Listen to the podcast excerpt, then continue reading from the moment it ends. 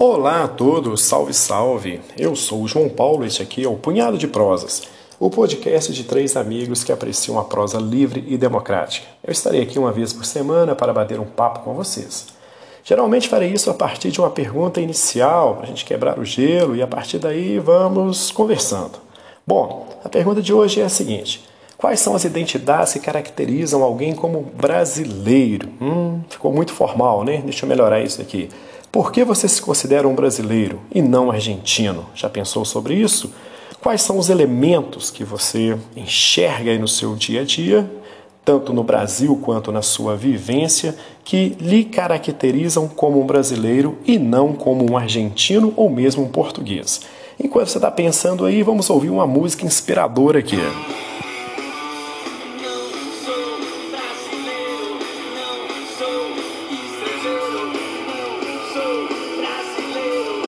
E aí, quais foram os elementos pensados, levantados por você nessa, para essa resposta? Bom, deixa eu tentar imaginar alguma coisa que passou aí pela sua cabeça. Provavelmente pensou na língua portuguesa. Talvez a religião cristã, que é base da maior parte das religiões existentes aqui no Brasil. Pode ter aspectos culturais aí, como o carnaval, o futebol, enfim, coisas do tipo. Bom, vamos analisá-las. Quanto à língua, sem dúvida, a língua portuguesa é um elemento uh, visceral aí da cultura brasileira. Todavia, é importante lembrar que o Brasil não é o único país que fala português. O moçambiquenho também fala português e certamente nem por isso ele se considera um brasileiro. Bom, admito que entre o português do Brasil e o português de Moçambique há muita diferença. Mas convenhamos, né? Entre o português uh, falado no Rio Grande do Sul e o português falado no Acre, certamente também há muita diferença. Os regionalismos aí são muito fortes. A questão da religião cristã é um elemento, sem dúvida, também caracterizador da cultura brasileira. Todavia, devemos pensar o seguinte: se fôssemos aqui analisar apenas a questão do cristianismo, não seríamos capazes de distinguir um brasileiro de um argentino. Quanto à cultura, o carnaval e o futebol, dois elementos fortíssimos aqui do imaginário coletivo do que é ser brasileiro, eles também são questionáveis. O carnaval é uma festa europeia. Além do mais, o carnaval aqui no Brasil, podemos dizer que eles são diversos, né? Tem o carnaval de Recife, o de Salvador, o do Rio e agora tem até o de Belo Horizonte, vejam vocês. Bom, futebol, uma criação inglesa, né? Tudo bem que por algum tempo talvez tenhamos jogados por aqui o melhor futebol, mas, né, convenhamos que atualmente tem muita gente fazendo no mínimo tão bem feito quanto se faz por aqui no Brasil. Aí imagino que muitos estão armando aí a cartada final, que seria dizer o seguinte: olha, que tal se o que nos caracteriza como brasileiros for a diversidade, a diversidade cultural, étnica e outras, mais, e outras formas mais de diversidades. Ok, bacana, também acho que isso compõe muito o brasileiro. Mas me diga aí, que povo que não é assim? Né? Que povo que é uma única massa homogênea, ainda mais se estivermos aqui falando de países extremamente populosos, como é o caso do Brasil. Bom, você já deve estar se perguntando o seguinte: tá, onde chegaremos com todo este papo? A ideia aqui, inicial, e a principal ideia, é que a gente faça uma reflexão quanto a essa questão da identidade nacional, mais precisamente sobre a concepção do que é uma nação, ok? Uma nação engloba aí, né, milhares ou milhões de pessoas, né, é, pessoas essas que comungam de um mesmo valor, então um sentimento de pertença, que se acreditam formando ali uma irmandade, um sentimento muito poderoso. Imaginem vocês que loucura, né?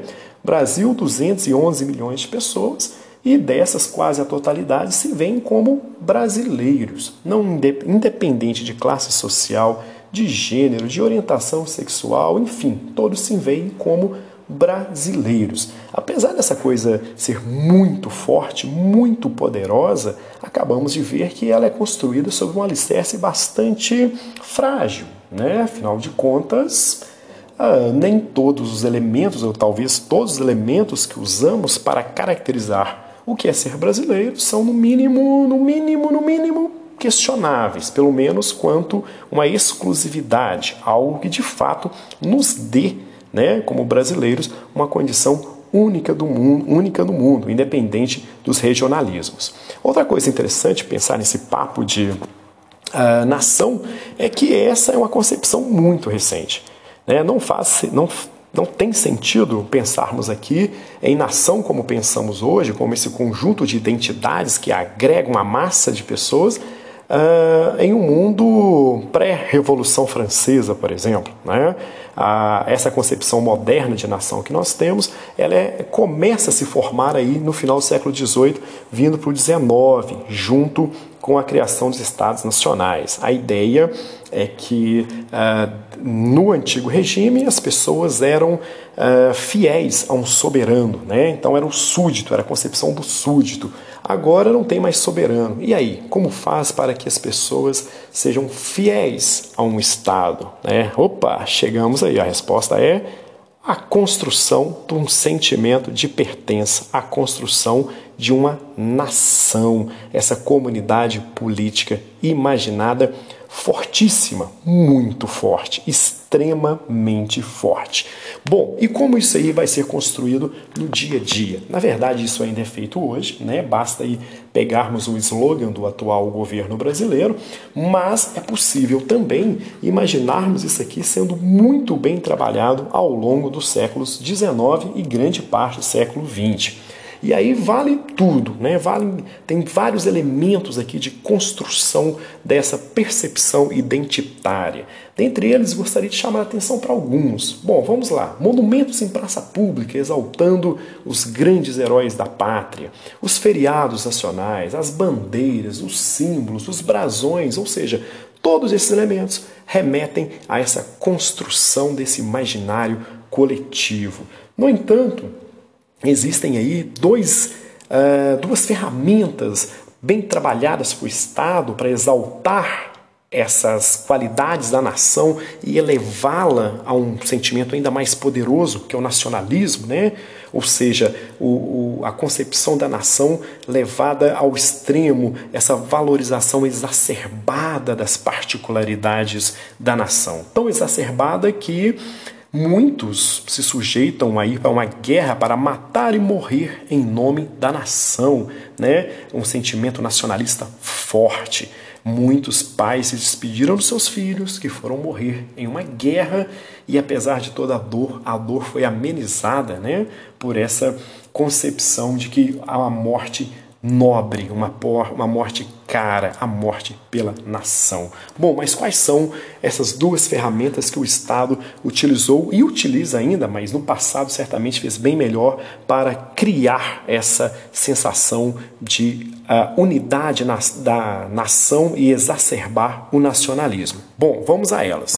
A primeira aqui é a educação, a educação formal, a educação escolar, né? através da popularização e da massificação da educação no século XIX e no XX, o Estado pôde construir alguns elementos mais sólidos dessa identidade nacional. Por exemplo, talvez o melhor deles em qualquer lugar do mundo, a língua. Né? Todo mundo aprende a língua, a língua pátria.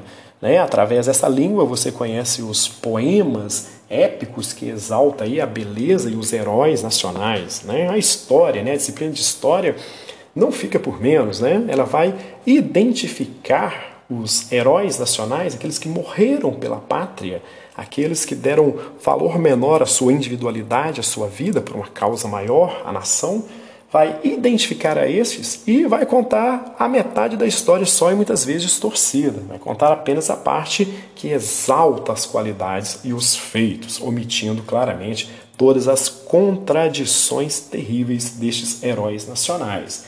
E ainda tem a geografia, que vai dar sua contribuição exaltando, por exemplo, as belezas do quadro natural, as montanhas mais belas do mundo, o solo fértil, aqui plantando tudo se dá e assim por diante. Né? Então há uma construção, um fortalecimento aí da questão do imaginário coletivo da identidade nacional. Então a escola foi e ainda é, mas no passado certamente foi ainda mais importante na construção deste imaginário coletivo. A outra ferramenta muito usada aqui pelo Estado, e essa de uma forma mais emotiva, né, menos racional e mais emotiva, são os hinos nacionais. Né? Os hinos, em geral, cumprem este papel de exaltarem os feitos ou as qualidades naturais de um lugar. Aqui no Brasil, o hino, um tanto quanto Piegas, canta, né, exalta as belezas naturais do Brasil.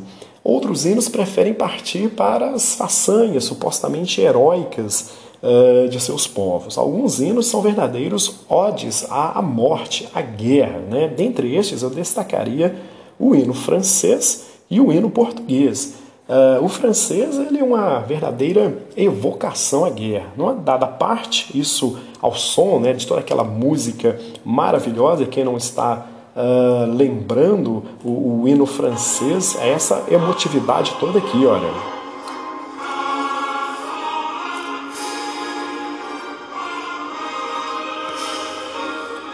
No meio dessa belíssima música, há letras, há né, mensagens que dizem coisas do tipo que o sangue impuro do inimigo irrigue o nosso arado. Olha que coisa pesada, né? E, e uma convocação, né, à, à, população à guerra. E esse hino é criado, né, no contexto da Revolução Francesa e ele exalta exatamente a deposição, né, da, da monarquia absolutista e o surgimento do Estado uh, burguês moderno aí dos franceses e essa música emotiva de letra né, é, que uma letra que exalta uh, os efeitos supostamente glórios aí dos franceses. O hino português também não, não deixa por menos, né? É também um belo hino, talvez um pouco menos uh, emotivo na sua musicalidade, mas também tem uma parte aqui que é maravilhosa do ponto de vista de uh, uma homenagem à guerra, né? Mas, por favor, me mantenha fora desse contexto aqui. Vejam, as armas, as armas, sobre a terra, sobre o mar, as armas, as armas, pela pátria lutar, contra os canhões, contra os canhões, marchar, marchar. Olha que beleza.